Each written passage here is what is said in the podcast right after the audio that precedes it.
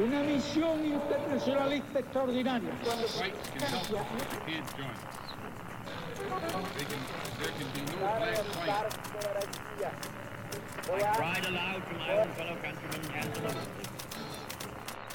Sua rádio da história.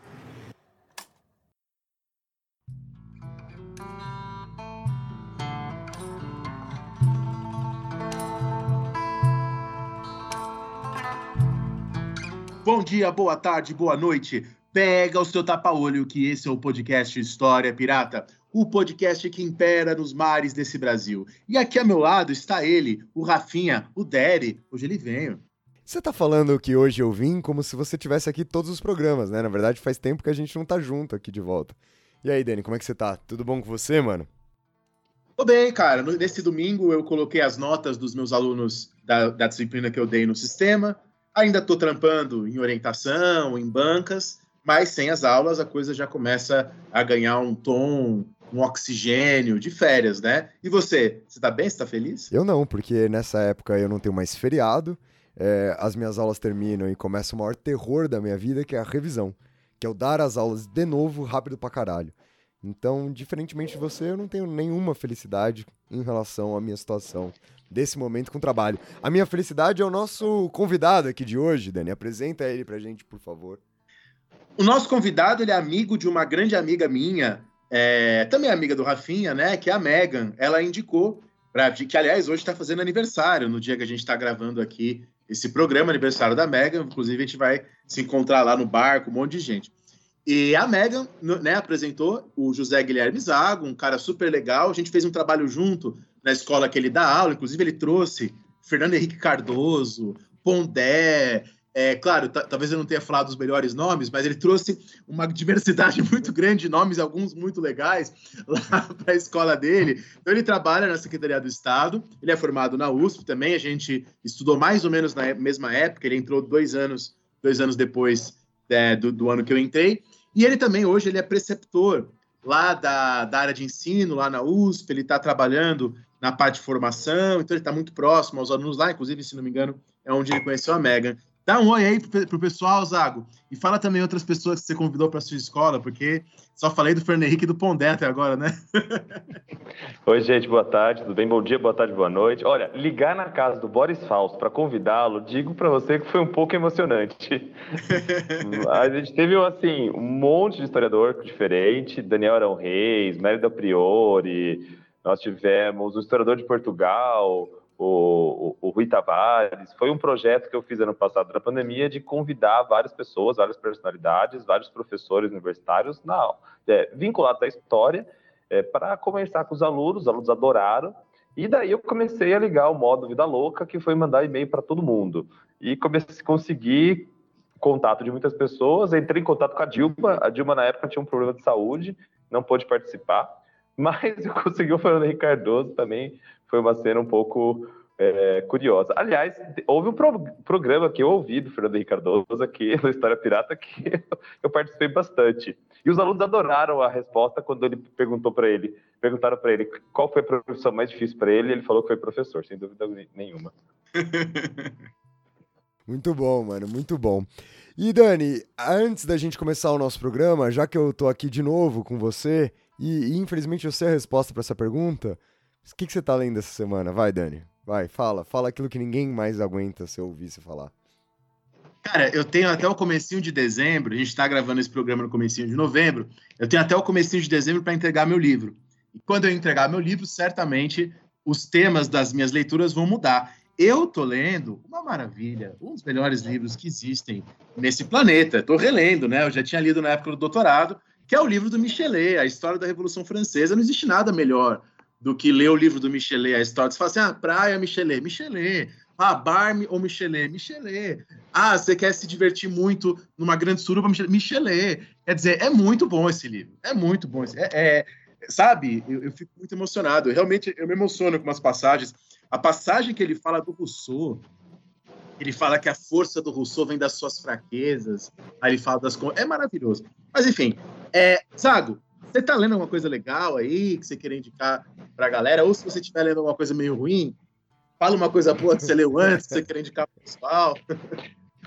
Eu fiquei tão chocado de ligar na, cara, na casa do Boris Fausto que eu resolvi ler os, ler os livros do Boris Fausto. Então eu li um livro muito interessante dele, que é O Crime da Galeria de Cristal e Os Dois Crimes da Mala, que é, não sabia, né? O Boris Fausto ganhou uma fama muito grande como historiador, mas como ele mesmo diz, ele é um historiador meio de domingo, assim. Ele, a formação dele não é de história. Ele se formou como advogado, ele foi trabalhou na USP durante muito tempo na área da promotoria. E por isso que muitos, muitos textos dele são da parte criminal. Ele tem um livro bem conhecido sobre a história da, da, da segurança pública em São Paulo. E lá pelas Santas ele faz um livro sobre o crime da Galeria de Cristal, que foi um assassinato que aconteceu no começo do século, que ajuda a desvendar um pouco o, esse panorama da cidade de São Paulo é, em, por volta de 1910. E o crime da Galeria de Cristal, uma coisa muito curiosa, foi uma, um crime de uma mulher com a ajuda de um, de um marido, foi o crime de honra ao contrário. Uma mulher matou o marido por ter abandonado, um, aliás, um amante por ter abandonado e, e a surpresa é que, que ela é absolvida. Tentem descobrir por como que alguém assim meio meio confessa é absolvida. E as descrições são muito interessantes. Uh, e eu aproveitei para engatar a, a, biografia do Boris Fausto. Ele tem um livro chamado Negócios e Ócios, que faz algo que me interessa bastante, que é puxar um pouco o fio da sua família para conectar com o fio da história. Então, ele vai lá puxar na história da, da imigração dos judeus para São Paulo. E uma coisa que é extremamente interessante, porque o Boris Fausto viu o Pacaembu ser construído, gente. Isso é incrível. Com certeza, com certeza. Ô Dani, você vai me ignorar de novo, como é de praxe aqui no, no, no nosso programa? O que você está lendo? Rafael Verdasca com K. Pô, cara, eu queria ficar muito feliz de ser, né, demonstrar esse interesse aqui pela minha leitura. Valeu, Dani, muito obrigado. Ô, Dani, você sabe que eu tô, eu tô lendo aqui, na verdade, eu li um pedaço desse livro é, quando eu tava fazendo monitoria da, da matéria do mestrado lá, do meu orientador, do meu ex-mestrado, do meu ex-orientador. E aí eu peguei o livro inteiro aqui para ler, que é o livro do Rodrigo Recupero, A Formação da Elite Colonial no Brasil. Eu quero ver se eu remonto o meu curso de Brasil pro ano que vem. Como você sabe, né? Porque você participou dessa remodelação do material junto comigo. Tem muito de coisa que vai mudar, então eu estou me preparando aqui. Agora, nós estamos aqui recebendo o Zago no nosso programa de hoje e que antes mesmo da gente poder falar para vocês o porquê dessa nossa recepção, desse nosso convidado estar aqui com a gente, eu gostaria de lembrá-los a todos que para manter o História Pirata sempre no mar, há duas formas ou melhor, há três formas de vocês fazerem isso. A primeira, que eu já ia me esquecendo, é a que eu acho a mais importante: é vocês ajudarem a divulgar o nosso podcast. A segunda é fazendo uma doação financeira pontual no nosso Pix. Nosso Pix é também o nosso e-mail, podcast.historiapirata.com gmail.com. Mas se você é uma ouvinte, se você é um ouvinte assíduo aqui do nosso programa e quer contribuir mensalmente, é só você fazer isso via PicPay. Você pode digitar no seu navegador picpay.me barra História Pirata tudo junto, ou pelo aplicativo do PicPay no seu celular, procurar lá por História Pirata. Lembrando sempre que tanto o nosso e-mail quanto também o link direto para o PicPay vocês encontram aqui na descrição do programa de hoje. E agora sim, o Zago veio aqui para falar sobre uma coisa a qual eu e o Dani não temos quase nenhuma experiência, e já já vocês vão entender o porquê desse meu quase aqui, que é como é trabalhada o ensino da história no ensino fundamental 2. E para isso, a gente vai dividir o nosso programa de hoje em quatro blocos. No primeiro, a gente vai compartilhar um pouco aqui das nossas experiências, que é essa que eu falei do quase, mas como alunos, né? O que, que a gente lembra da gente aluno na época do Fundamental 2. Depois, o Zago vai apresentar para vocês um pouco sobre a formação de professores para o Fundamental 2. No terceiro bloco, o conteúdo de história para esse momento né, do ensino básico. E por fim, algumas dicas para quem já está ou para quem pretende entrar aqui como professor ou como professora no Fundamental. Então, bora começar o programa de hoje. Vamos começar o primeiro bloco contando um pouco das nossas experiências como alunos.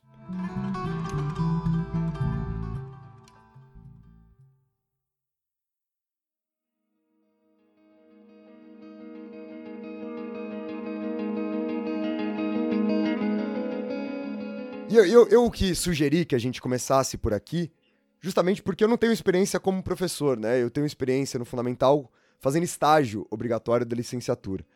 E, e, e eu tenho uns flashes, assim, do, de, desse estágio. Eu lembro de. Lembro de uma aula sobre iluminismo, Dani, cê, né? Que, que eu vi, eu acho que num, num sétimo ano, se não me engano.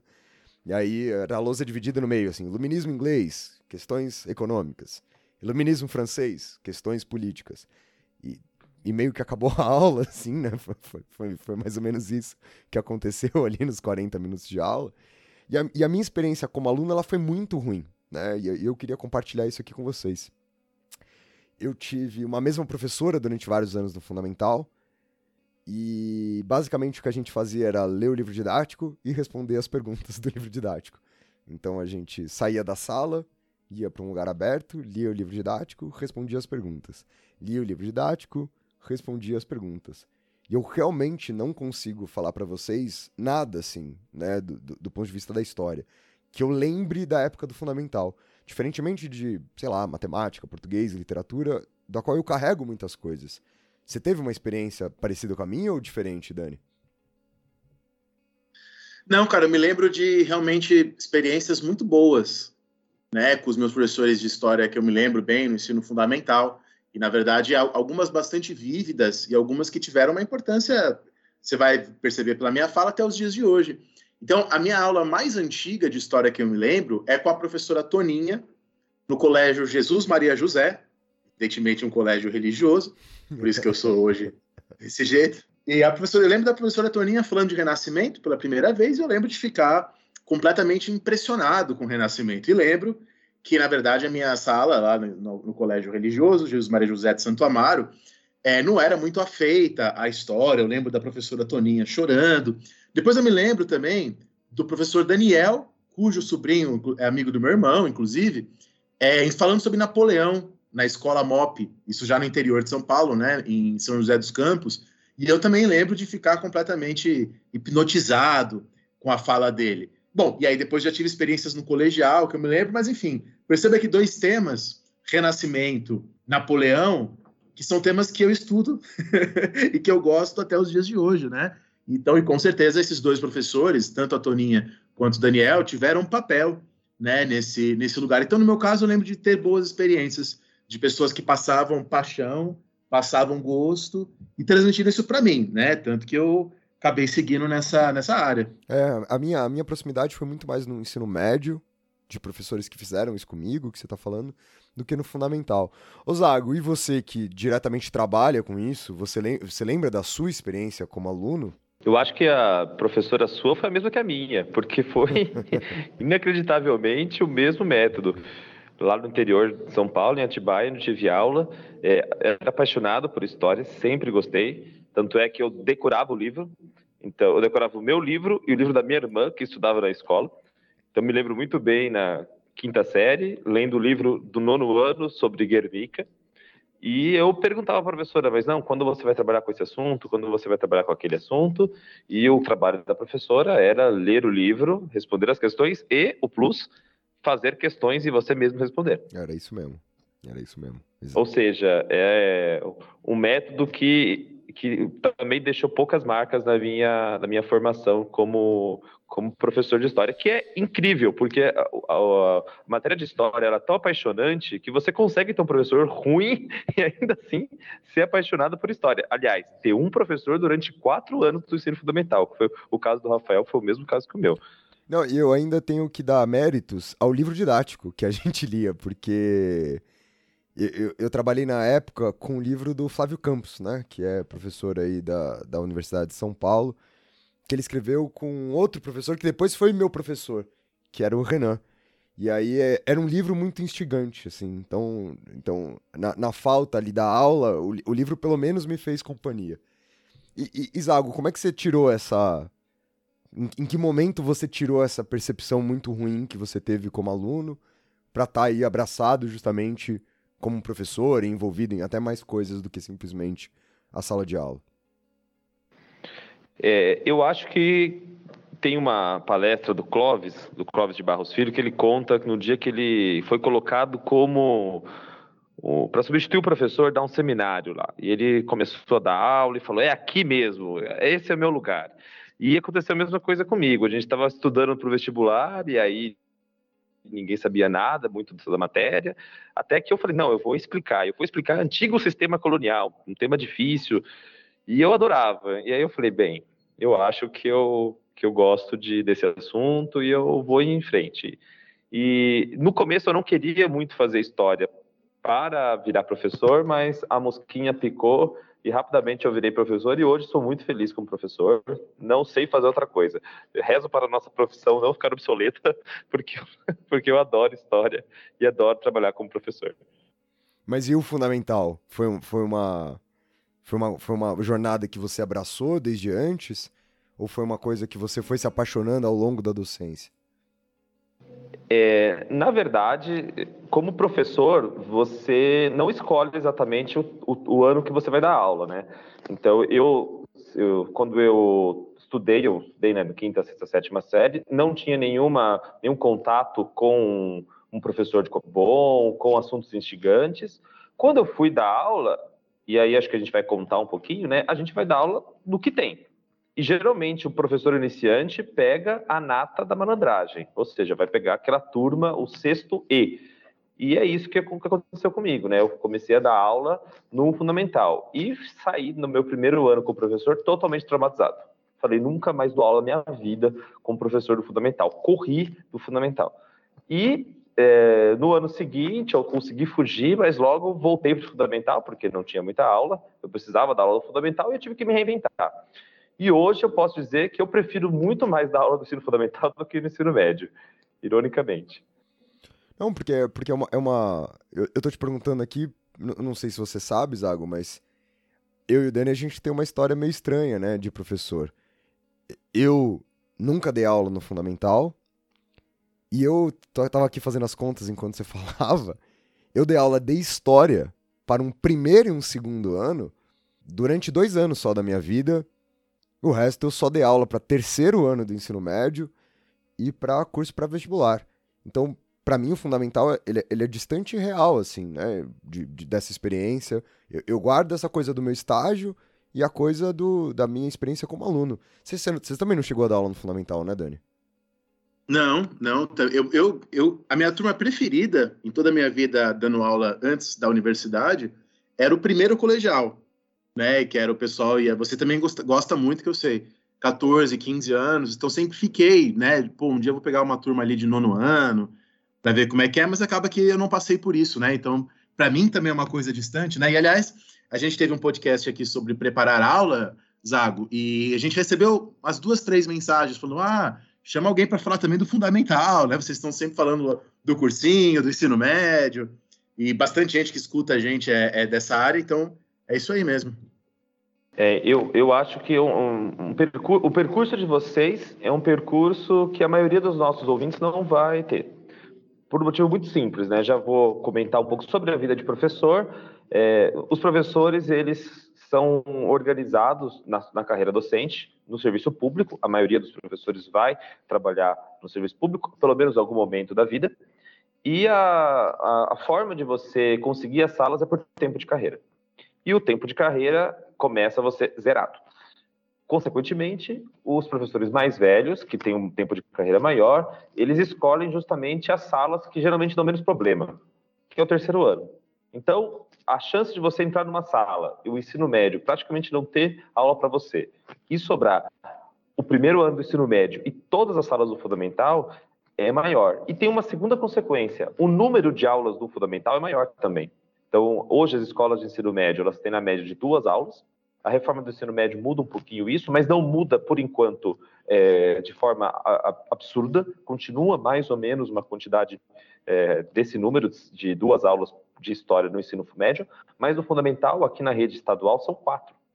Ou seja, você vai ter muito mais aulas no ensino fundamental e a probabilidade de você virar um professor de ensino fundamental é maior. Entendi, entendi. Eu acho que, acho que como uma introdução aqui para o nosso programa de hoje, a gente levantou algumas questões importantes, né? Eu acho que o nosso primeiro bloco pode ficar por aqui e vamos então ao segundo bloco do programa de hoje, falar sobre a formação de professores para o Fundamental 2.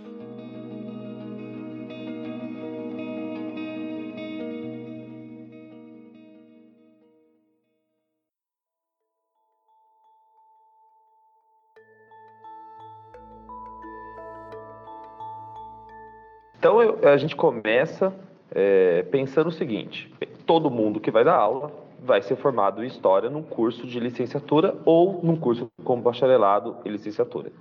É, hoje, uma grande parte dos nossos é, professores eles estão passando por ensino à distância. Isso já tem alguns problemas, mas mesmo no ensino das universidades públicas presencial ou nas universidades privadas presencial, nós temos uma questão que é que é assim importantíssima. O assunto que você vai ter que trabalhar como professor, você aprendeu na universidade? Então, eu vou dar um exemplo para vocês.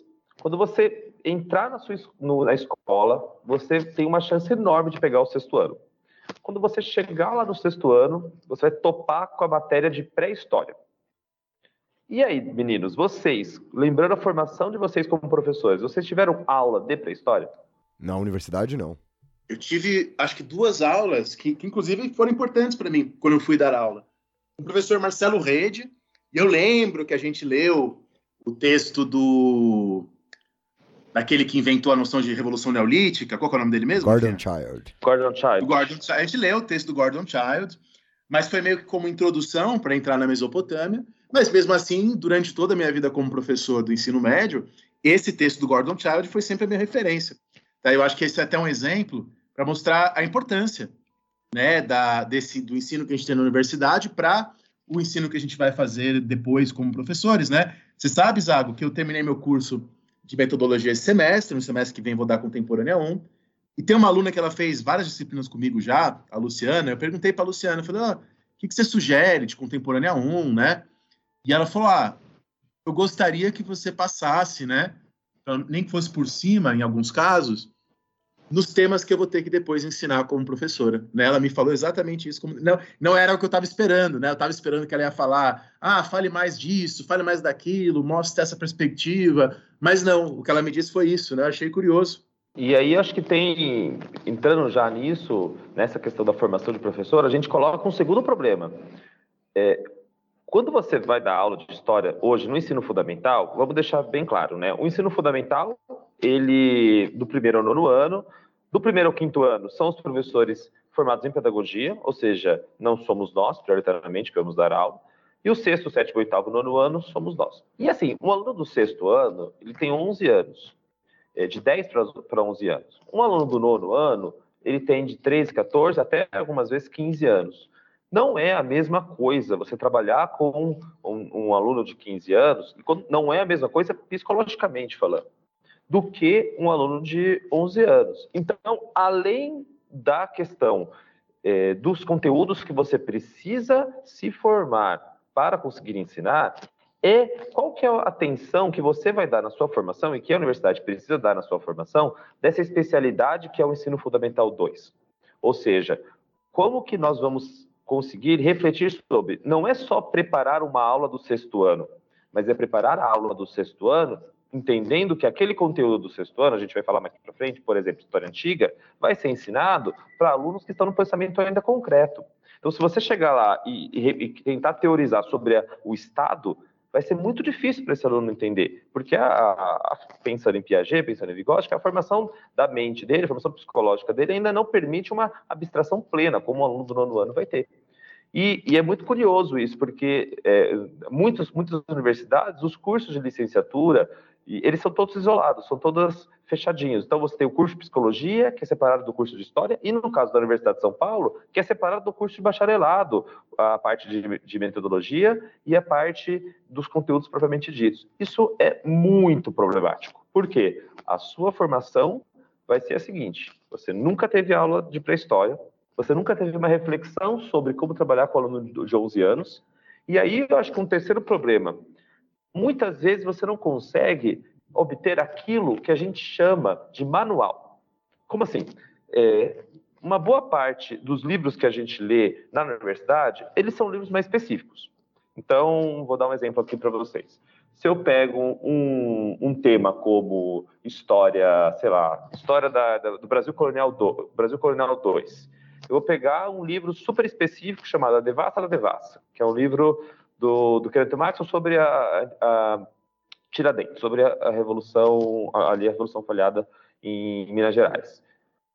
Será que esse livro vai dar as condições para eu, como professor, preparar minha aula? Porque às vezes é um tema muito específico às vezes ele não vai ser. É um tema que faz todo sentido na universidade, porém, eu preciso de algumas obras básicas que me ajudem, como professor, a ter uma visão geral. Isso fica claro quando a gente pensa, pensa em Grécia, quando a gente pensa em Roma, quando a gente pensa em Idade Média. Eu vou sugerir, perguntar para vocês: vocês conhecem algum manual contemporâneo de Idade Média? Eu, eu acho, Zago, só, só antes de te responder, é, o, o que você está falando não é que o livro lá do, do não vai te ajudar, né? É que ele não vai te resolver o problema de como você vai montar a sua aula. É, é uma coisa que eu e o Dani a gente falava muito, assim. Às vezes a gente lê um livro e fala, porra, que legal. Tem essa, esse detalhe minúsculo que vai entrar aqui na minha aula e vai durar um minuto na minha aula, né? Não vai fazer diferença na minha aula, não foi a base, não foi o eixo. É nesse sentido, né, que você está falando. Exatamente. É lógico que nós, como professores e historiadores, precisamos ter uma formação sólida, mas a gente também precisa de uma bibliografia de referência que nos ajude a preparar. Então, vou, dar, vou ser bem claro. Quando a gente tem uma matéria de história do Brasil colonial, eu tenho que ter fácil na minha prateleira um manual de história do Brasil colonial, uhum. para conseguir ter uma visão global. E aí eu vou já adiantar um erro que muitos professores fazem, que é preparar a aula a partir do livro didático. Como assim? O professor não tendo esse manual, então, por exemplo, hoje, se um professor vai atrás de um livro do liberalismo, ele tem que esperar o Dani soltar esse livro. Por quê? Porque tem poucos livros em português sobre liberalismo. Agora, acredito que não tem nenhum, uma introdução ao liberalismo. Então, se ele não tem isso, ele vai lá e, na hora de preparar a aula, procura o livro, é, procura o apoio do material didático. O material didático não pode ser a base do trabalho do professor. Ele ajuda o trabalho do professor, mas ele não pode ser a base. Hoje, nós temos um pouco desse, desse buraco sendo preenchido pela editora Contexto. A editora Contexto está fazendo uma coleção chamada História da Universidade e está colocando lá livro de história antiga, livro de história é, E vai ter medieval. um muito bom. Estão dizendo, eu ouvi, que vai ter um bom ano que vem sobre a Revolução Francesa lá. Estou dizendo, por aí. Então, agora nós estamos tendo essa, essa preocupação de, de literalmente ajudar os professores com essa, esse livro de. um livro universitário, um livro a nível universitário, mais um livro que pode ser prático para você preparar a aula. É, eu, uma bibliografia para preparar a aula. Eu acho que quem fazia isso antes era a brasiliense com o que é a história, né? Pelo menos era, era sempre a primeira. Tudo é história, né? Tudo é história, isso. Tudo é história. Era, Exatamente. Era a primeira nós coisa temos que a gente as coleções da Brasiliense, nós temos a coleção da Ática, Princípios, que são coleções dos anos 80, dos anos 90, que ainda hoje são úteis para trabalhar com, com a história do Brasil. E assim, são temas que o Dani estava comentando do iluminismo. É, se você parar para pensar, tem pouca publicação em português sobre o que é iluminismo, sobre as discussões sobre o iluminismo. E muitas, aí tem um problema do mercado editorial brasileiro, que muitas dessas publicações estão esgotadas. Então você vai lá, joga o Darton no Google para tentar achar o livro, tá 300 reais em estante virtual. Isso é uma responsabilidade que a universidade tem que pegar para si, que é produzir materiais didáticos, produzir materiais didáticos a nível superior, ou seja, manuais. Existe uma tradução muito grande de manuais na França, nos Estados Unidos, é, de, desses livros de referência. No Brasil, essa, essa tradição é um pouco deixada de lado para em, em prol de, de outros livros, de, de vendagem. E aí essa centralidade do, do livro didático, eu acho que faz o professor é, é, cometer, cometer alguns erros. Vou dar um exemplo para vocês, aí para deixar claro. No sexto ano, a gente aparece no sexto ano ainda a divisão idade do bronze, idade da pedra, idade da pedra polida, idade da pedra lascada, idade do bronze, idade dos metais. É, essa divisão tem quase dos 105, 200 anos, foi feita no meio do século XIX, ela não é utilizada como referência há muito tempo pelo trabalho dos arqueólogos. mas a gente ainda encontra materiais didáticos a partir disso. Um professor que nunca teve aula de pré-história vai simplesmente repetir isso para os alunos, sendo que é algo extremamente datado. Então, aí a importância dessa constante produção de materiais didáticos pelas universidades de livros de formação de professores. Mas trazendo aí um outro problema para vocês. É, a gente já falou de livro didático. É, quando o professor começa a dar aula, ele vai ter um grande problema, que é a quantidade de aula que ele vai ter que preparar no início da carreira é enorme. Porque pensa comigo, você está na sua formação como professor, você prepara aulas isoladas nos cursos de metodologia. Quando você chega lá no, no ensino fundamental 2, você vai ter que, que trabalhar o currículo inteiro, do oitavo ano, do nono ano, do sexto ano, e você vai ter que fabricar aula de cada conteúdo. Isso exige um tempo absurdo. Por isso que já na formação de professores você vai ter que se preparar a preparar a aula. Então, a dica que eu sempre dou para os meus alunos, eu formo professores, eu sempre falo, toda matéria que você faz na faculdade, mesmo que seja por conta própria, faça uma aula disso. Faça uma aula por quê? Porque isso como avaliação de você mesmo, como uma forma de estudo. Tenta estudar a Revolução Francesa para, para, para o teu para a tua prova lá do Dani, e, mas faz isso preparando aula. Por quê? Porque você vai fazer isso no seu, na sua formação, na, na, no seu trabalho. Então já vai treinando isso no seu trabalho como, como formação de, na formação de professores. E aquilo que o Rafael diz, vá para a escola. Vá para a escola e faça o estágio, faça o estágio de forma é, franca, procure boas escolas, porque às vezes a gente encontra escolas com professores que vão fazer o que a professora do Rafael e a minha professora fez, ler o livro didático, e, e aí tem outra, uma outra questão.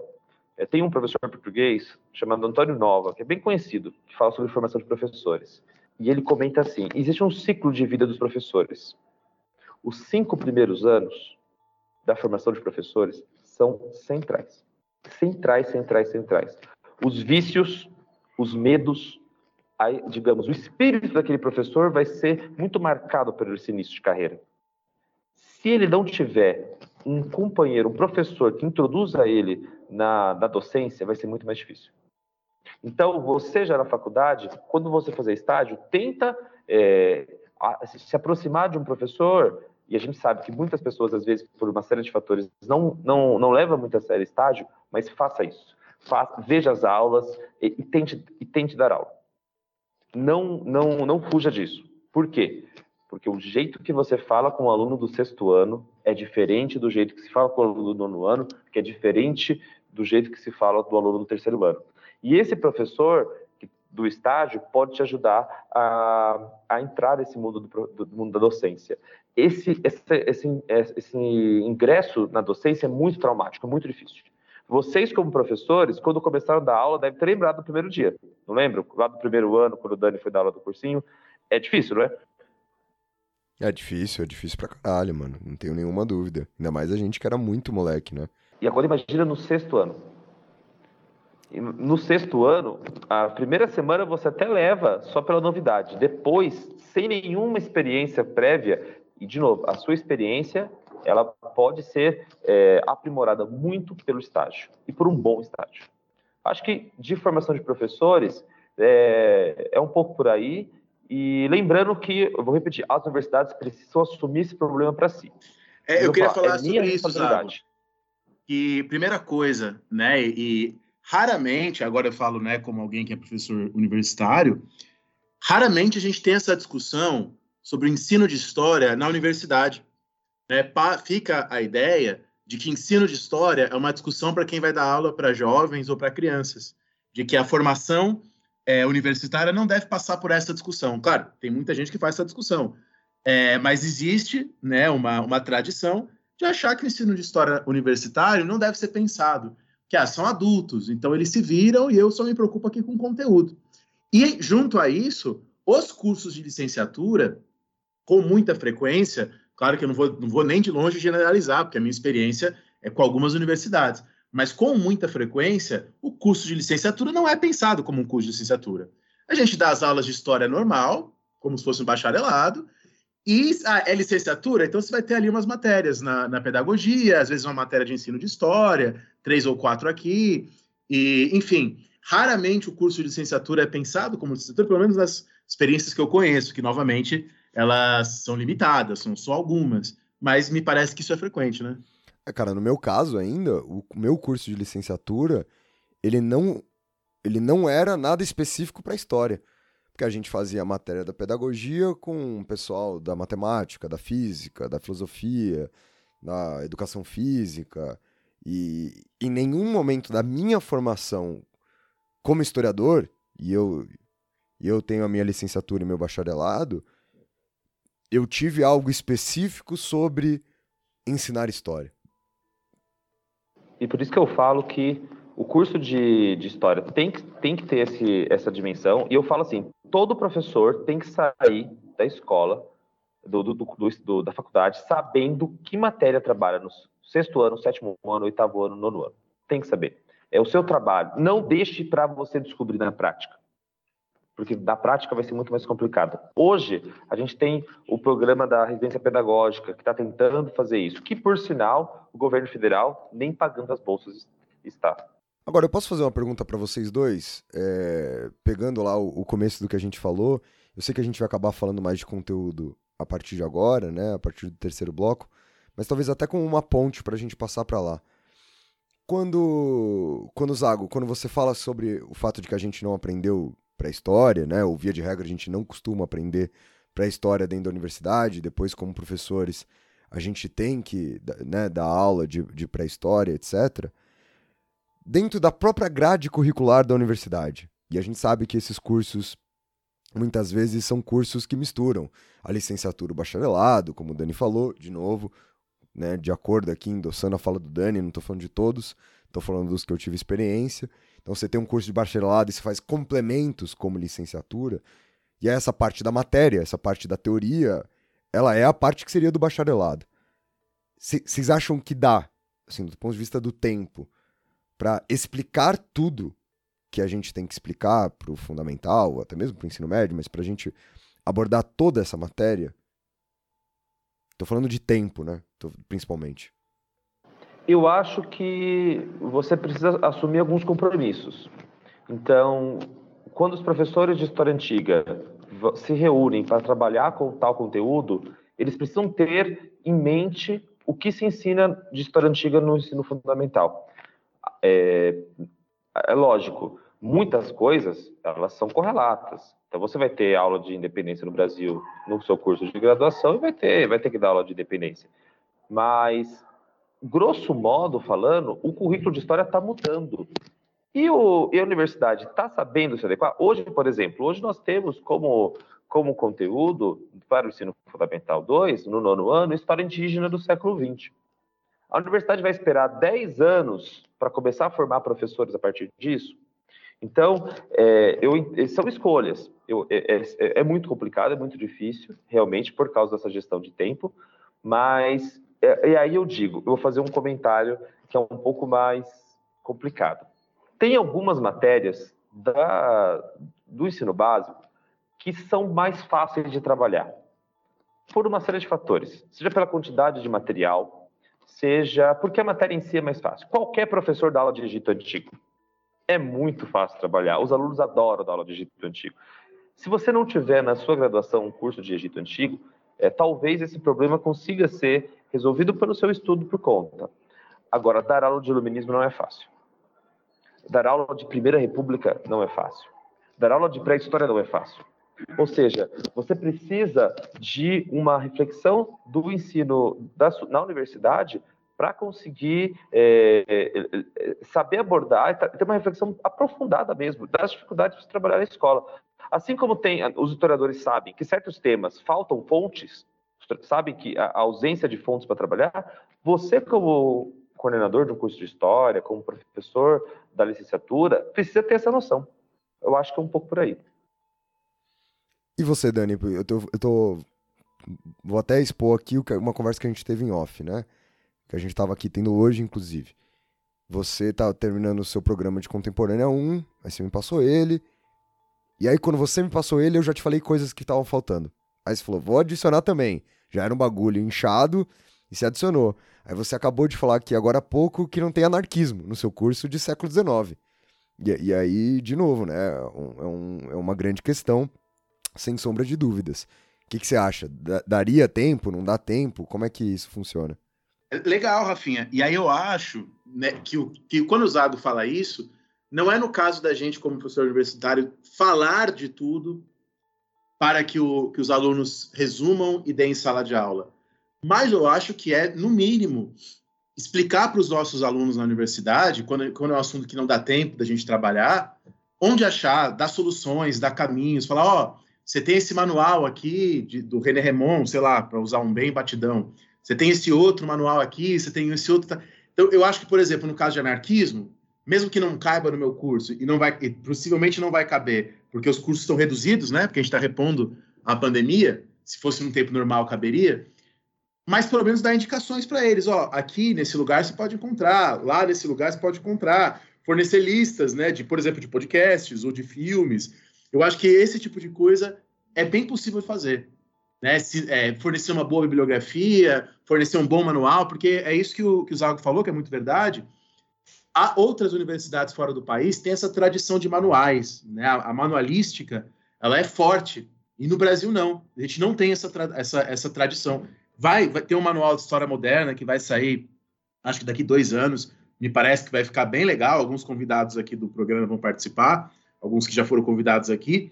Mas, enfim, é algo que a gente de fato não tem prática, né? De fazer bons manuais. Então, nosso segundo bloco fica por aqui. Vamos ao terceiro bloco do programa de hoje, discutir justamente um pouco mais disso, né? Do conteúdo de história para o ensino fundamental 2.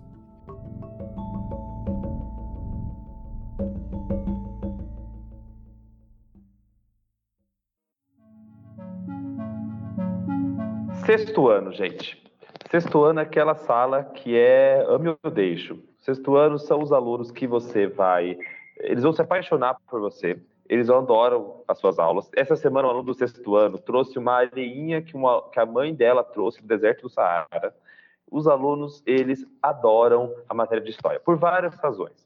No sexto ano, você tem uma questão do exótico muito forte. São sociedades muito distantes. Egito, pré-história, Roma. Então você vai lá e conta que os romanos tomavam banho todos juntos. Isso é, isso chama atenção, prende a atenção dos alunos de uma forma impressionante. A própria, as, as, histórias gregas, os mitos gregos, os alunos jogam isso, estão presentes no universo de muitos alunos. Acho que a gente pode começar por não cometer alguns erros é, no sexto ano.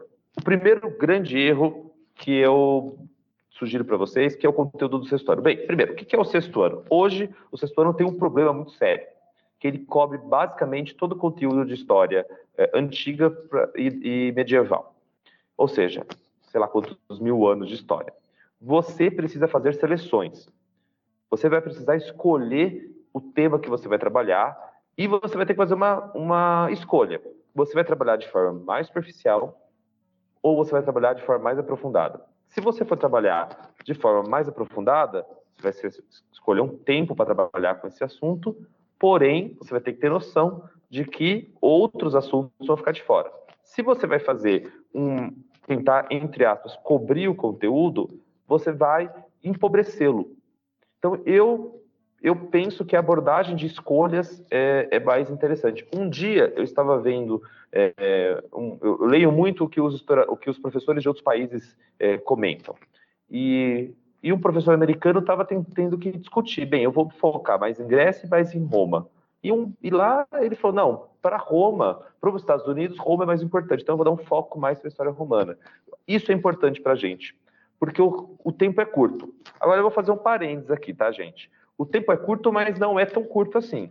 Hoje, nós temos no ensino fundamental quatro aulas de história. Na rede municipal de São Paulo, no sexto ano, são também quatro aulas de história quatro aulas de 45 minutos. Dá para fazer um bom trabalho. Tem tempo hoje. Outras disciplinas, e no passado, quando nós estudamos, o tempo era menor de estudos. No ensino médio, o tempo é muito menor. São duas aulas. Então, dá para fazer um trabalho é, interessante com esses temas. Bem, mas como, qual que são a, a, a minha, as minhas dicas iniciais? Primeiro, trabalhe com narrativas. Conte histórias. Os alunos do sexto ano adoram histórias. A narrativa, como acho que vários historiadores, vários, vários intelectuais já perceberam, ela organiza o tempo. Ela organiza. A, a, a nossa mente adora histórias. A nossa mente adora narrativas. Então, conte história para os alunos. Conte história é, é, e transforme o seu próprio conteúdo em história, ou, em, em formato de narrativa. Então, você vai trabalhar com, a, por exemplo, um tema complicado, que é República Romana, não é um tema fácil, ao invés de você fazer esquemas gerais, apenas é, um quadro de como era a República Romana, introduza com uma história, mesmo que seja uma história que você mesmo inventou, uma ficção. Invente um dia de um romano vivendo, na, passeando pela cidade. Esse tipo de narrativa prende muito a atenção dos alunos do sexto ano. Por quê? Os alunos do sexto ano eles vão ter esse, essa, essa questão do exótico, eles vão gostar bastante do assunto, do, do diferente. Porém, você vai trabalhar com uma época muito distante. Ou seja, se você for chegar no sexto ano e for dar aula de origem do Estado, você está falando de um Estado muito diferente do Estado que existe hoje, e pior, você está falando com alunos que estão na fase concreta. Para ele, Estado é o Estado de São Paulo, pra, é o Estado de Santa Catarina. O conceito abstrato de Estado é muito mais difícil de você trabalhar. Então, como que a gente pode é, é, é, lidar com esse problema? Primeiro, conte histórias e use imagens. Nós temos uma farta iconografia da história antiga, seja arqueológica, seja é, a própria iconografia de Roma, a iconografia do Egito, então, trabalhe com imagens. Os alunos adoram trabalhar com imagens e é uma forma muito grande de criar concretude naquilo. É lógico, nós queremos que os alunos critiquem essas imagens, nós queremos que os alunos saibam interpretar de forma aprofundada. Mas no sexto ano, o mais importante é que eles saibam descrever as imagens, entender os detalhes, saber, é, literalmente, prestar atenção naquilo que você está vendo. Bem, eu gostaria de colocar alguns comentários o conteúdo do sexto ano. O primeiro foi o que eu falei, a matéria de pré-história. É, é, você, como professor, precisa se atualizar em, relação à pré-história, porque hoje nós temos uma, uma mudança é, gigantesca no campo da paleontologia, no campo da arqueologia, sobre as origens dos seres humanos. Então, se você for pegar um livro didático que foi feito 10 anos atrás, ele está atrasado, e com erros, erros seríssimos. Os livros didáticos repetem um mapa de que os seres humanos é, povoaram a América pelo Oceano Pacífico de forma contemporânea ao Estreito de Bering. Isso está totalmente errado, isso está totalmente desatualizado. Mas se você pega os livros mais vendidos hoje de história, eles reproduzem seu mapa. De novo, você só vai poder saber que isso está errado se você tem um manual atualizado de, de, de história da pré-história. É, e eu, eu, acho que também tem algumas dicas que eu, no conteúdo do sexto ano que eu posso dar para vocês. É, muitos, muitos países não trabalham o começo do conteúdo, que é a introdução à história, de forma separada. Muitos professores reservam um tempo gigantesco do, do ano letivo, um mês, às vezes até dois meses, para dar para ensinar conceitos de história. O que é o historiador, o que é o arqueólogo, o que são fontes históricas, o que é um, um trabalho de o que é o trabalho do arqueólogo, o que é história. A minha dica é reduza esse tempo, espalhe essas essas questões ao longo do currículo. Você vai ensinar o que é o que é arqueólogo na aula de Egito Antigo. Você vai ensinar o que é como, como analisar uma fonte histórica na aula de Mesopotâmia, por exemplo. Eu cheguei a fazer uma vez aquele conteúdo clássico que é número romano na aula de Império Romano.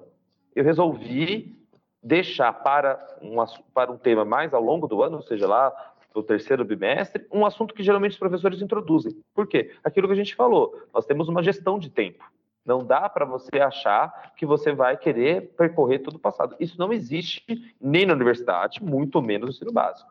E aí acho que a, a, tem também para não, não cometer esse erro. O que você quer ensinar de assunto importante? Qual que é o grande assunto que os alunos vão ter que aprender no sexto ano? Antes de você começar a trabalhar, o que, que o aluno precisa saber? Vou dar um exemplo. Meu aluno precisa saber que a agricultura mudou a história da humanidade. Então, assim que eu que eu for trabalhar o tema de Egito Antigo, o tema de Mesopotâmia, o tema de, de por exemplo, China, eu vou ensinar esse conceito. A agricultura revolucionou a história dos humanos. Por quê? Porque ao mesmo tempo que ele vai aprender o, as estruturas sociais de cada, de cada sociedade no, no passado, ele também vai começar a compreender os conceitos centrais daquele período. Ou seja, o que, que as sociedades antigas é, proporcionam de grandes transformações, transformações da história é, da humanidade. Acho que o sexto ano é um pouquinho por aí. Vocês lembram do sexto ano? Consegue lembrar, Dani, da sua aula do sexto ano? Eu, eu, é, eu falei da Toninha, né, dessa professora aqui do Colégio Maria José, mas eu não me lembro se eu tive com ela no quinto ano, no sexto ano. Mas você falou uma coisa que, que eu acho legal enfatizar, né?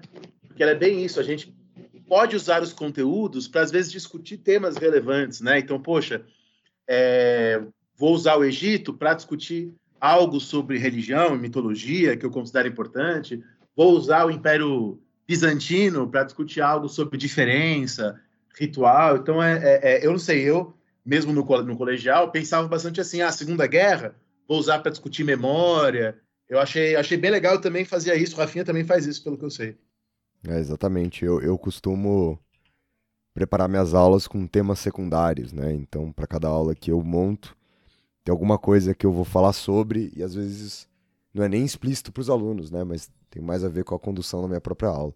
Isso é uma coisa para mim que sempre foi muito importante. E, e é legal você tá, tá, trazendo essas coisas, algo que eu nem imaginava, né? Eu realmente não passava pela minha cabeça que vocês têm que explicar número romano. Né? Tá, tá um bagulho completamente inédito aqui para mim.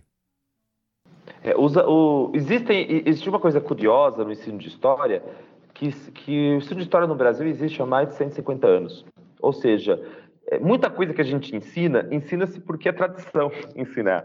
É, eu, eu tenho as minhas dúvidas sobre qual é assim, a verdadeira utilidade de ter uma, um conteúdo, de gastar bastante tempo com o número romano. Eu sei que é importante conhecer os séculos, mas é aquilo, né, gente? Nós precisamos fazer escolhas, ok? Agora, eu vou fazer um, um comentário que eu gostaria de já deixar no ar, que é uma crítica que eu faço muito à história do ensino fundamental e que essa crítica tem sido feita há bastante tempo que é o caráter eurocêntrico da, do, do, ensino é, fundamental. É, veja bem, é, o Brasil ele tem as suas peculiaridades de ser, uma de ser um país colonizado por outra, por Portugal. Então a, a gente estuda a nossa história e a história que é nossa, mas as nossas são as nossas raízes, por assim dizer. E, e, isso é um pouco complicado, porque como que eu transformo essa história de uma forma que não seja evolutiva? Antigamente havia muito essa ideia de você ensinar do, da pré-história até o mundo contemporâneo como se fosse uma evolução. Hoje isso está sendo muito criticado, mas até que ponto o currículo do sexto ano, que é um currículo que praticamente tem pouquíssimo espaço para a história é, do Brasil, e vou fazer um parênteses, isso não é tão diferente de outros currículos, tá? Quando você olha no, no nos currículos de outros lugares do mundo, geralmente o sexto ano, o primeiro ano de ensino fundamental, você tem uma visão mais geral da história. Mas como que você não faz isso numa, numa sequência evolutiva? Ou algum, alguns países escolhem abordar religiões. Então, você, o, o, tema gerador, por assim dizer, é eu vou estudar as sociedades para compreender religiões de povos diferentes. Então, eu não vou estudar é, só o Egito, mas eu vou estudar sociedades politeístas. Eu vou estudar o Islã. É, isso é uma coisa maluca. Por causa dessa reforma da BNCC, o Islã, que é um tema extremamente importante para compreender o século XXI, foi deixado de lado.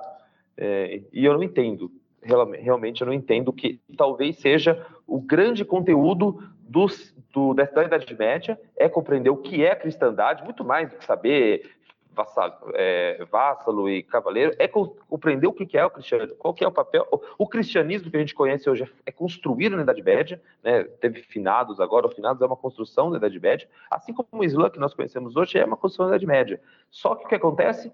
Hoje, esse conteúdo, que era um conteúdo tradicional do sétimo ano, foi para o sexto ano por causa dessa reforma curricular da BNCC. É lógico, muitos professores vão continuar estabelecendo o seu, o seu, planejamento com uma liberdade, mas a gente vai ter um problema. O material didático vai deixar o sexto ano com esse conteúdo. Então vai ficar um pouco mais difícil para você trabalhar com isso. É, e aí eu penso, como que você não segue essa história evolutiva? A nossa história não é a história dos francos.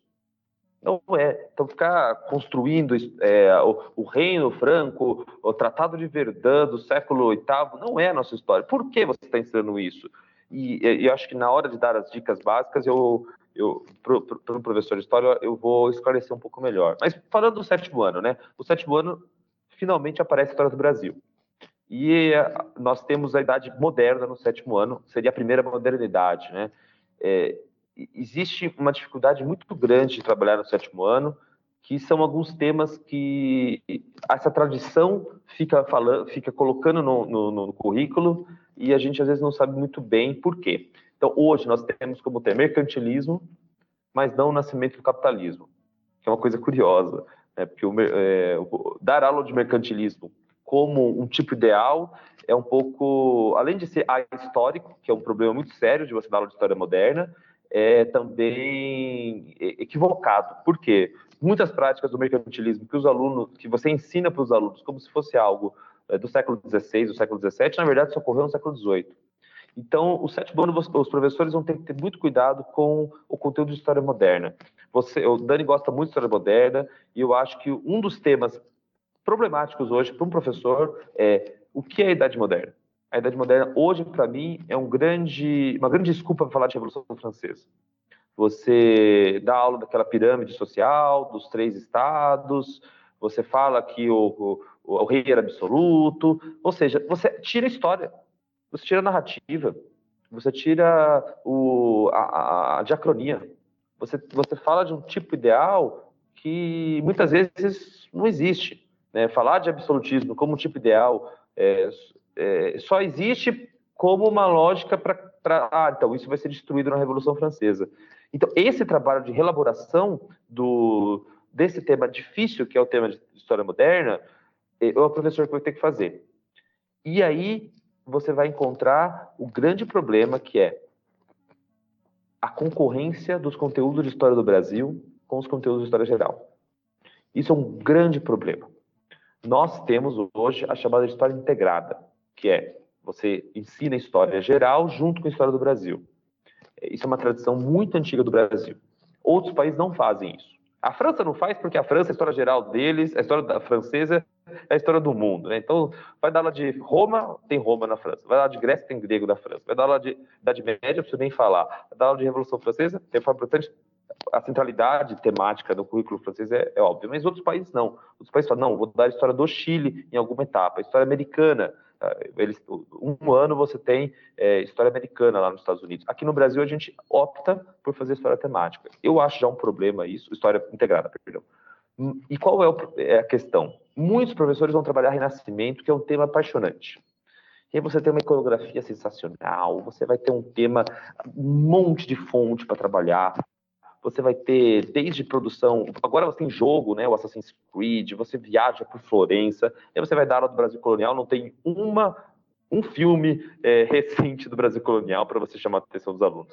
Você vai pegar aquele português difícil de trabalhar, de ler a Carta Pedrais de Caminha, você vai trabalhar com temas áridos como capitanias hereditárias, mas é a nossa história. Então, eu fico com muito medo no sétimo no oitavo ano, aliás, no ensino fundamental como um todo, mas acho que no sétimo e oitavo ano principalmente, da nossa história, ela ficar é, deixada de lado, porque certos temas de história geral são mais é, ou instigantes ou simplesmente aparecem mais no currículo. Né? Por exemplo, vou dar um, um comentário aqui para vocês. É, eu peguei um livro didático e fui contar quantas páginas tinha de Revolução Inglesa. Bem, Revolução Inglesa é um tema importante, só que tem 10 páginas. E Guerra do Paraguai tem duas. Bem, Guerra do Paraguai foi a maior guerra que o Estado brasileiro se envolveu, o Estado da Ação Brasil. É, a Revolução Inglesa, pela maior importância que ela tenha, é, não pode ter mais importância que a Guerra do Paraguai. Não pode, e não faz sentido isso.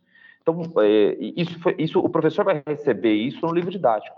Agora, você, como professor, vai ter que relaborar isso. Você vai ter que elaborar como que você, você entende que dar aula de história do Brasil com as suas dificuldades é importante, é a nossa história e está ligado ao presente.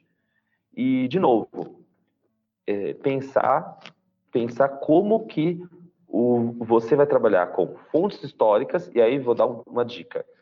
O aluno que você, vai, que você tem não é um mini historiador. Então, às vezes, um professor vai dar uma fonte histórica, vai trabalhar essa fonte histórica como se ele fosse o mini historiador, vai transcrever, vai usar a linguagem, a linguagem da época, vai, por exemplo, dar a carta de Pedro Vaz de Caminha na linguagem, no português arcaico. Não. Você tem a liberdade de adaptar, você tem a liberdade de fazer escolhas. Por quê? Porque você, como professor de história, quer ensinar, é, quer, quer, ensinar os seus alunos coisas além de apenas ser um, um historiador. Aliás, aproveitando isso, pergunta básica: por que ensinar história para o aluno do ensino fundamental, Daniel e Rafael? Ô Zago, eu tenho uma, eu tenho, eu tenho um posicionamento para mim muito claro, mas aí eu, eu não sei se eu não sei se eu, se eu acabo endossando essa sua ideia de não transformar o aluno num mini historiador. Porque eu acho que ser um mini historiador é importante para várias coisas. Talvez seja menos importante para você ser um historiador e seja mais importante para várias outras questões. Eu, eu, eu, entendo que a história ocupa um papel hoje muito fundamental em como a gente encara as ciências humanas.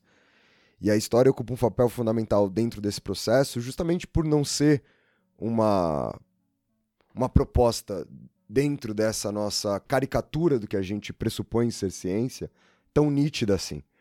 Então, eu acho que a parte da história que nos obriga a compreender método, que nos obriga a olhar para essas coisas de uma forma menos dura, ao mesmo tempo em que exige que a gente faça método, isso faz com que a gente tenha né, um, um, uma relação de pensamento, uma relação de raciocínio, que para mim é fundamental. Do ver o outro, de entender o que é diferente.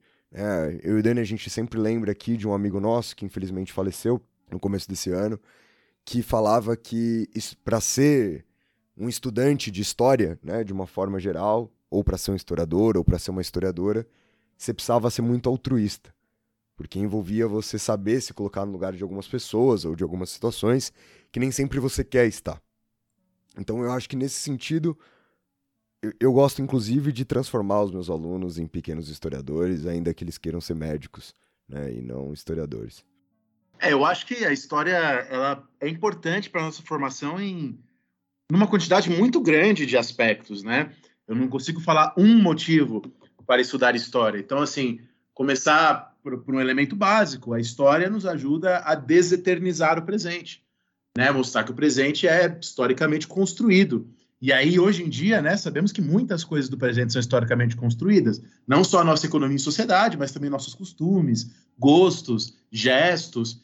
E aprender isso, para mim, é fundamental para a vida em sociedade, para a formação da cidadania, para a formação de uma boa pessoa. Então, eu acho que isso por si só já justifica. Além de assuntos, é, porque em muitos casos, é, José Guilherme, eu não acho que a explicação é geral, estudar história eu acho que, por exemplo, ah, estudar história do Brasil colonial vai me ajudar a compreender elementos da economia da sociedade brasileira. Ah, estudar a história do feudalismo nos ajuda a compreender a, a sociedade cristã, e o Brasil é fortemente ligado à sociedade cristã. Então, para além de objetivos gerais da disciplina histórica, tem também objetivos específicos ligados a cada conteúdo, né?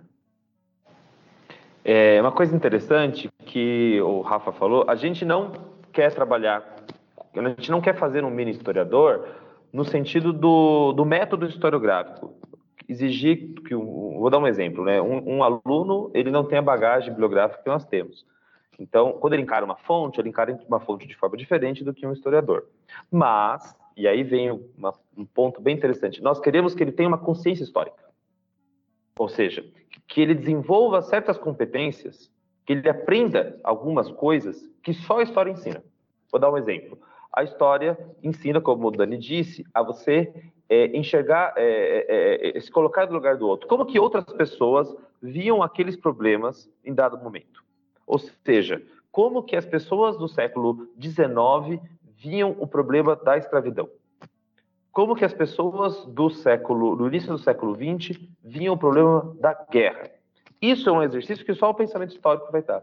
É, mas veja bem, você, você não está ensinando o cara necessariamente a ser historiador, no sentido é, é metódico, mas a, a, analogia, a gente pode falar, é para desenvolver como, como um pensamento científico. Então, na matéria de ciências, a gente não quer que o aluno vire um cientista, no sentido de, ah, o cara vai ter que ter resultados, é, descobertas, etc. Mas a gente quer que o aluno aprenda o método científico.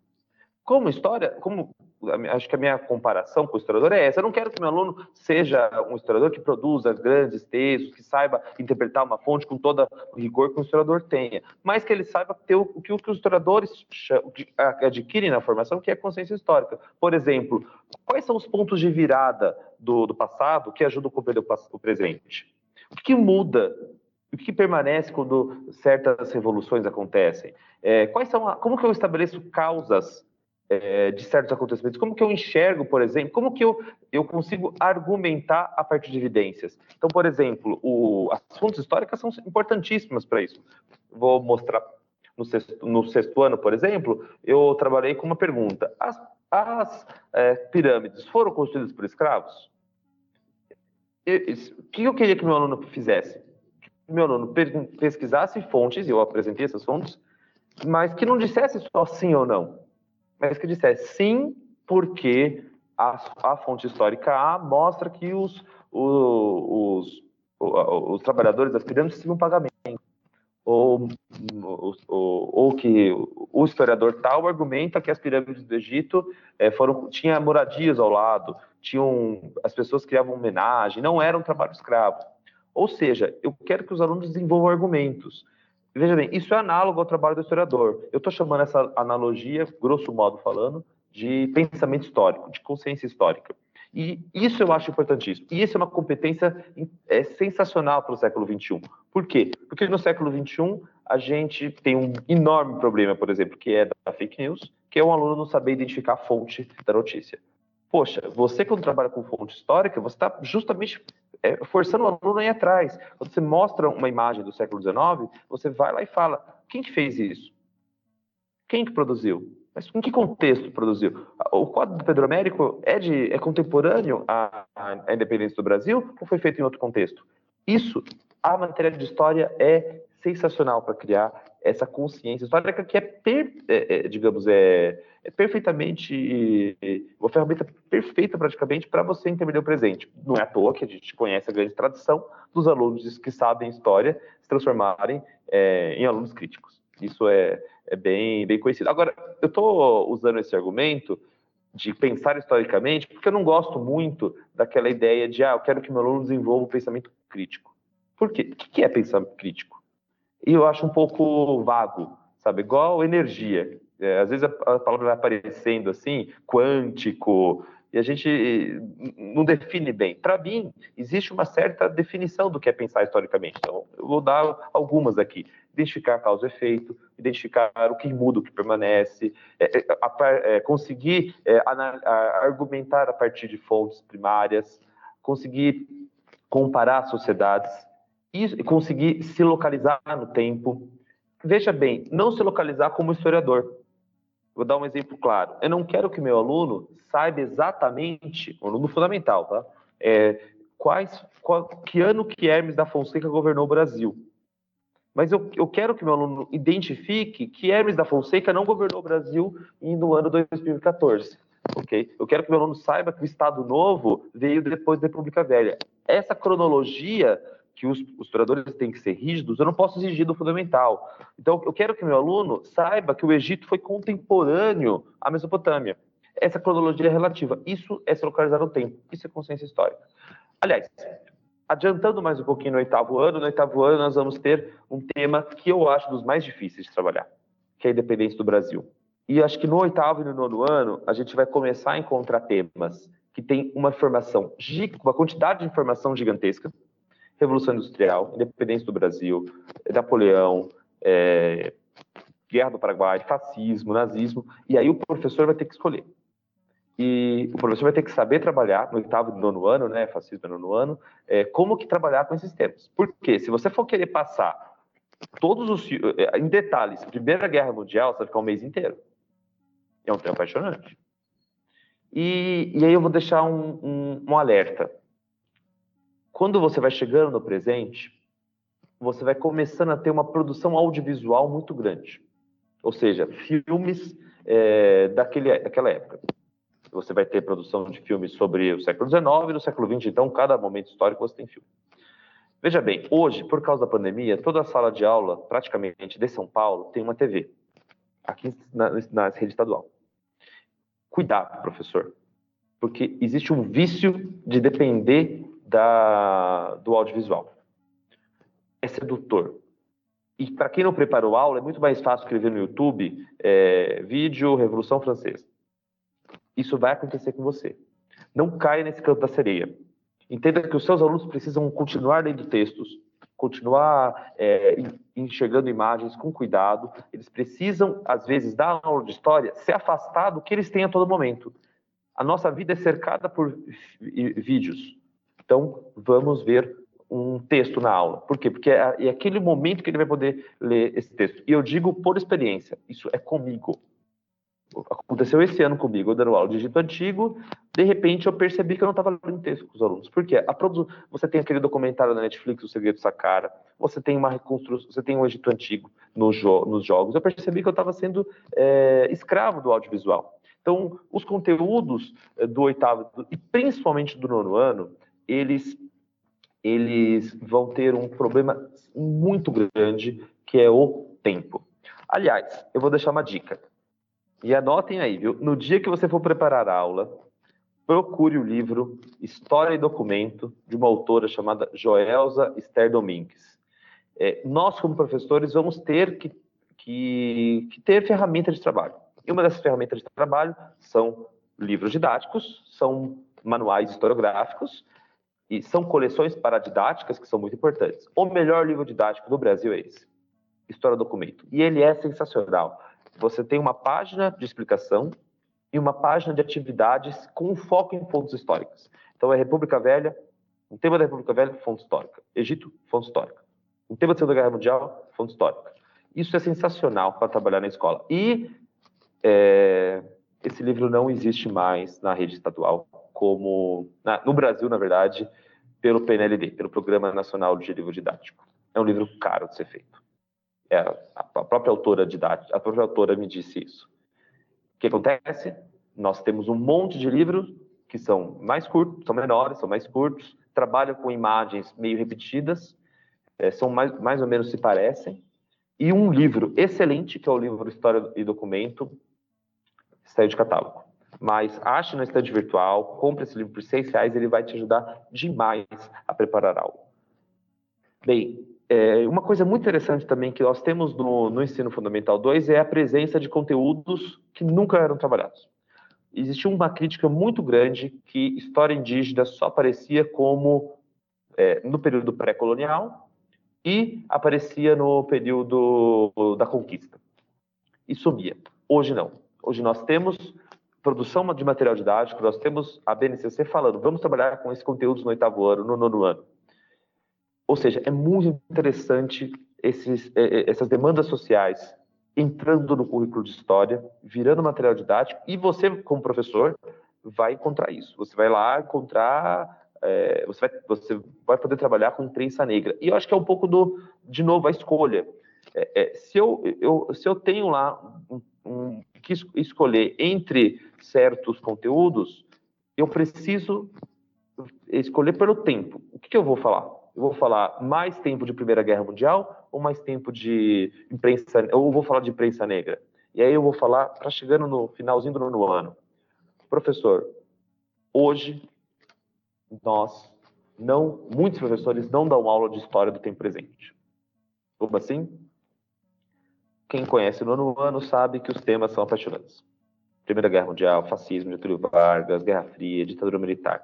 Qual a consequência? A consequência é que temas como é, governo Fernando Henrique, temas como os ataques terroristas, temas como a história do tempo presente mesmo, até 2010, a revolução da internet, você não dá aula, muitas vezes. Os professores tentem lembrar da escola, quem está nos ouvindo, e tentem ver o, conversar com professores que estão traba trabalhando, eles param muitas vezes no, no, lá em ditadura militar, no máximo nos anos 80. Só que nossos alunos já não conhecem isso, tá, gente? 11 de setembro é passado. Meu aluno do nono ano nasceu em 2007. Tá? Então, é, na hora de preparar o, conteúdo, você, o seu planejamento, você vai ter que pensar: poxa, será que eu vou dar um foco assim extremamente detalhado sobre a Segunda Guerra Mundial? Eu vou esquecer de falar o que é a crise dos anos 80? Lembrando que você pode trabalhar com história oral, Você tem ferramentas para trabalhar né, no tempo presente que são bem interessantes para colocar o aluno como protagonista. Aliás, o maior crime hoje que pode ocorrer, que, que, que acontece no ensino fundamental 2, é a total ausência de história local. Vocês tiveram alguma aula da história da sua cidade ou da sua região? Quando eu morei em São José dos Campos, eu tive. Né? Mas aqui em São Paulo, não. É, isso é ridículo. Não faz sentido. Uma cidade que é maior que Portugal não ter, o aluno não ter uma aula, muitas vezes, no Fundamental 2, e quando tem, é lá com os pequenininhos, no Fundamental 1, é, de história local. É uma coisa incrível como ninguém pensou em trazer história local para o teu para a vida dos alunos. E no nono ano, cara, a história local é a história da, da proximidade, vai a maior proximidade que o aluno vai ter com a matéria é aquela. Ou seja, o aluno vai estar tá lá na periferia, ou vai estar tá lá no centro, ou vai estar tá lá em São José dos Campos, ou, ou vai estar lá no Maranhão, e muitas vezes ele não tem a, a, história daquele lugar. Em certos estados, o cara vai saber da revolta da vacina, que é um acontecimento importante, mas que foi do Rio de Janeiro, mas não conhece a história, a história da sua região, por exemplo, a história do Vale do Paraíba. Talvez um aluno do, do da São José dos Campos não teve a história de conhecer o Vale Histórico. Então, é uma preocupação que eu tenho muito grande em trabalhar com história local no ensino fundamental 2. Eu acho que é isso. É, eu não quis trabalhar com cada ano, assim, um tema específico, o que, que você vai trabalhar no sexto, no sétimo, no oitavo, no nono ano, mas, repito, você, no final da sua graduação, tem que saber o que cada ano é, vai ser trabalhado. Por quê? Se você não souber, você vai, vai descobrir na prática. Você vai abrir o seu planejamento e vai ter lá, ah, eu vou ter que dar aula de Revolução Francesa. Meu Deus, como?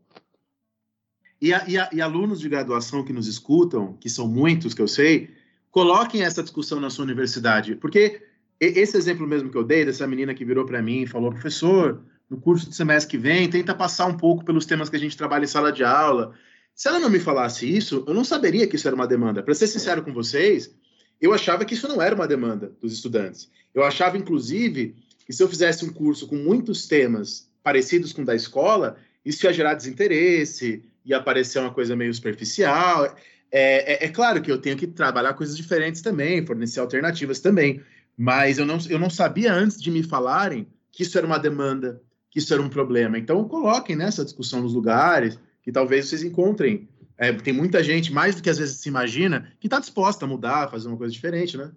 Então acho que a gente pode ficar aqui com o nosso terceiro bloco e para encerrar esse maravilhoso programa que a gente gravou hoje com o Zago, é, falar um pouco mais de dicas, né, no último bloco aqui do nosso programa, porque na verdade você já deu várias e várias e várias dicas conforme a gente foi discutindo as coisas. Mas tem alguma alguma alguma última coisa aqui guardada ainda, mano?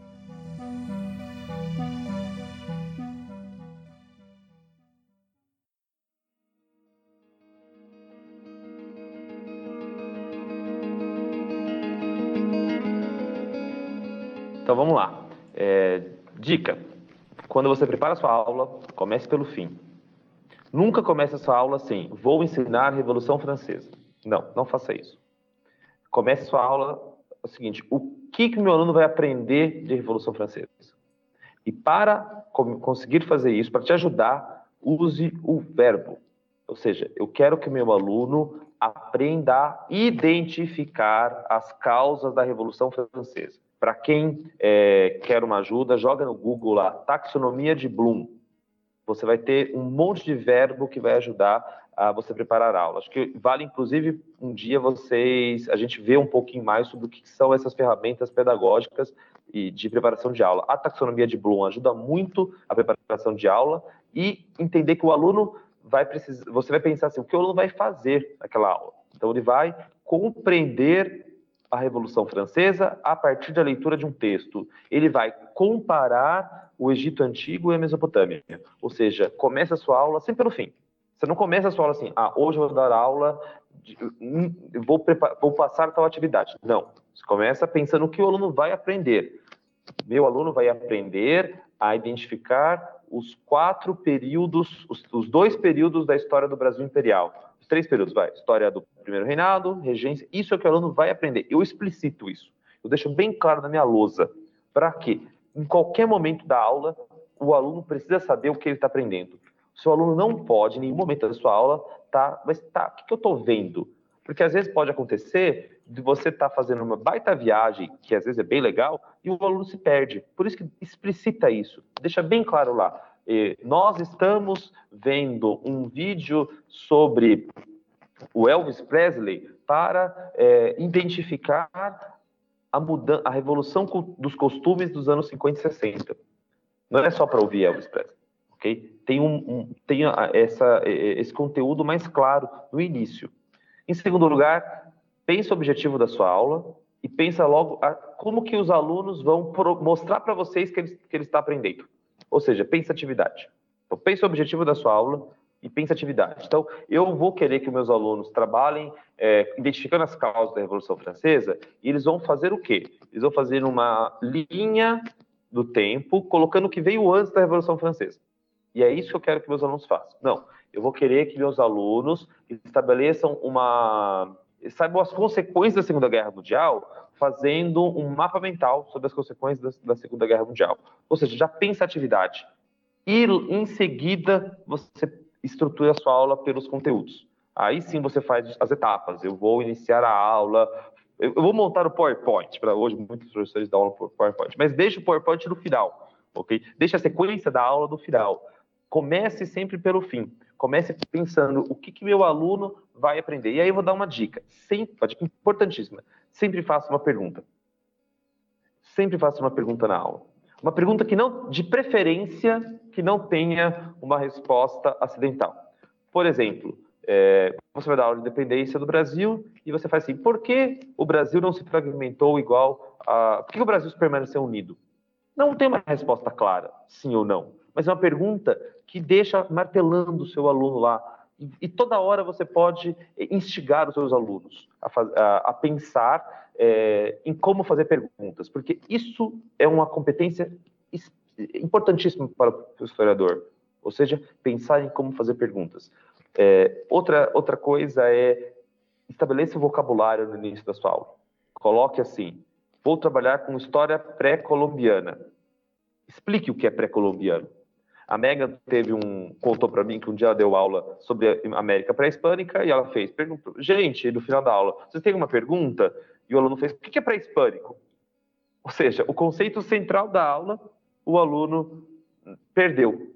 Então, explicite, deixe o vocabulário bem claro, é, seja num papel, seja escreva na lousa. Então, eu vou dar aula, por exemplo, de é, Revolução Francesa. A primeira coisa que os alunos vão ter que entender é que é uma revolução. Eu quero dar aula sobre Primeira Guerra Mundial, eu vou ter que pensar o seguinte: quais conceitos importantes que os alunos vão ter que entender? de novo, talvez não seja óbvio para eles. É, é, é, uma coisa interessante é que não é óbvio para os alunos o que é agricultura, muito menos o que é pecuária, porque muitos alunos aqui na cidade grande nunca viu um boi na vida. Então, se você tem que explicitar o que é pecuária, e, e isso ajuda muito a enriquecer o vocabulário do aluno. É, uma outra dica é, é tente sempre conte histórias, como eu já falei, então trabalhe com narrativas. O livro da Joelza, todo capítulo começa com uma narrativa. É, outra coisa, na hora de trabalhar em grupo, que os professores precisam trabalhar em grupo. Trabalhar em grupo é um, é um, é um momento do aluno criar autonomia, de você e dar, inclusive, mais individualidade, atenção individual. Você vai passando por cada grupo. Mas eu tenho algumas dicas aí para trabalhar em grupo. A primeira dica é, sempre estabeleça papéis nos grupos. Ou seja, o que cada membro vai fazer. E faça isso de forma aleatória. Então, chega e fala assim, não, você vai ser... A sua responsabilidade é controlar o tempo. Você vai ser a pessoa que escreve. Você vai ser a pessoa que vai levantar e perguntar para mim. Você vai ser a pessoa que vai fazer a pesquisa bibliográfica. Estabeleça papéis, deixe bem claro isso. Por quê? Para evitar aquela história que a gente conhece, um aluno é, fazer tudo, o resto não fazer nada. Dê tarefas, delegue tarefas, porque isso vai ajudá-los a participar. E eu acho que tem outras duas ferramentas é, interessantes para o trabalho em grupo. Uma se chama rotação por estações, é uma metodologia ativa que eu adoro trabalhar e dá muito certo, que é eu vou eu estabeleço uma um tema, eu vou dar um exemplo. Eu estabeleci o tema seguinte: como acabou a República Velha? E deixei sete trabalhinhos espalhados pela sala. Então, num lado era uma, um jornal da, da, da, da guerra, da, da Revolução de 30, um notícia do Estadão. Do outro lado era um vídeo, do outro lado era um texto narrativo da Revolução de 24, de outro lado era uma, um mapa mental da Revolução da, do 18 do Forte, ou seja, ele ia passando em cada lugar, ia respondendo, fazendo uma mini tarefa. Ele vai ter autonomia para desenvolver o, o seu trabalho, você vai conseguir dar atenção para ele. Os alunos se animam porque eles vão conseguir passear pela sala, isso é muito legal. Eles às vezes vão você vai conseguir ensinar a mesma coisa de forma diferente. Por exemplo, eu passei um vídeo da Revolução de 30, um texto de historiador da Revolução de 30 e uma uma uma fonte histórica da Revolução de 30. Só que ao invés de eu passar isso na minha aula de forma expositiva, eu deixei os alunos passarem pelas estações. É, se você jogar no Google, vocês vão ter muitas é, informações sobre isso. Tem um trabalho em grupo que é sensacional, chamado Quebra-Cabeças, que é você... É, é, difícil explicar, assim, sem a parte ilustrativa, né? Eu, eu, como professor, já fico desenhando aqui na, com a minha mão, mas, basicamente, é um trabalho muito interessante que eu pego um texto, pode ser uma imagem, tá? mas geralmente é um texto, eu, eu formo grupos, todo mundo lê junto. Aí eu divido o texto em cinco pedaços. Cada depois cada um vai se reunir para dividir o seu pedaço do texto. Então todo mundo que está com o número 1 um vai se reunir só para discutir o texto número a parte número 1. Um. Depois a parte número 2. Eles vão se reunir em grupos. Então você tem um texto completo. Eles se reúnem para dividir cada uma parte do texto e depois eles voltam para discutir o texto todo mundo junto de novo é um método de ensino muito legal. Eu consegui é, ler sete páginas com os alunos dessa, dessa forma. Se eu fosse ler sete páginas de uma vez, eles iam achar maçantes. Mas usando o método quebra-cabeça, ou seja, primeiro cada um leu uma página, depois cada um discutiu em si, depois voltou para o grupo e conversou, cada um tinha que explicar o seu, o seu, a sua parte para os demais, produziu um efeito muito interessante. Então, são dicas de trabalho de grupo, é, são metodologias ativas, que eu acho que ajuda muito a enriquecer o papel de professor.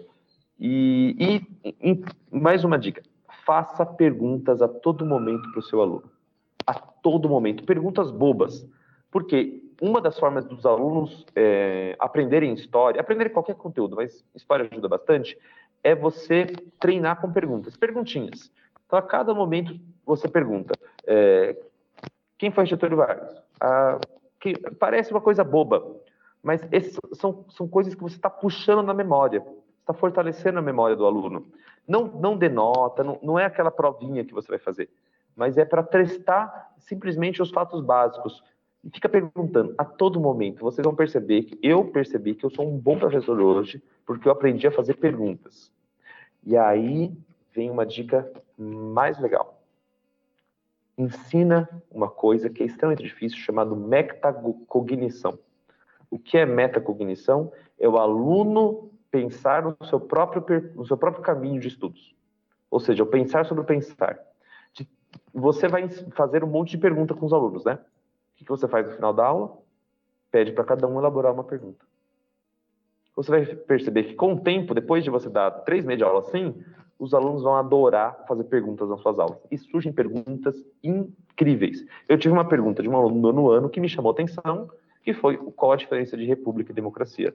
Eu não esperava essa pergunta, e eu não ia explicar isso na aula, mas é, a aluna explicitou isso, ela parou para pensar. Então, essa prática de fazer perguntas, em primeiro lugar, ajuda a gente a memorizar. Pensem que vocês estudaram para o vestibular com testes. Esses testezinhos ajudam muito a prática de memorização, que não é tudo em história, mas ajuda muito o trabalho do, do, do estudante de história. E, em segundo lugar, ensine os seus alunos a fazer perguntas.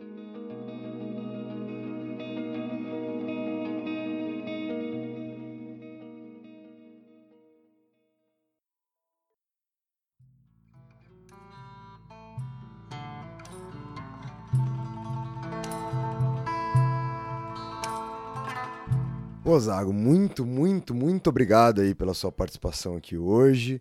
É, queria agradecer demais justamente por essa conversa que a gente teve aqui. Obrigado também para você que ouviu o nosso programa até aqui no final. Não esqueçam de acompanhar a gente no nosso Instagram, no arroba História Pirata. É isso, tamo junto e até o próximo programa. Valeu, pirataria! Até mais, gente. Tchau, tchau.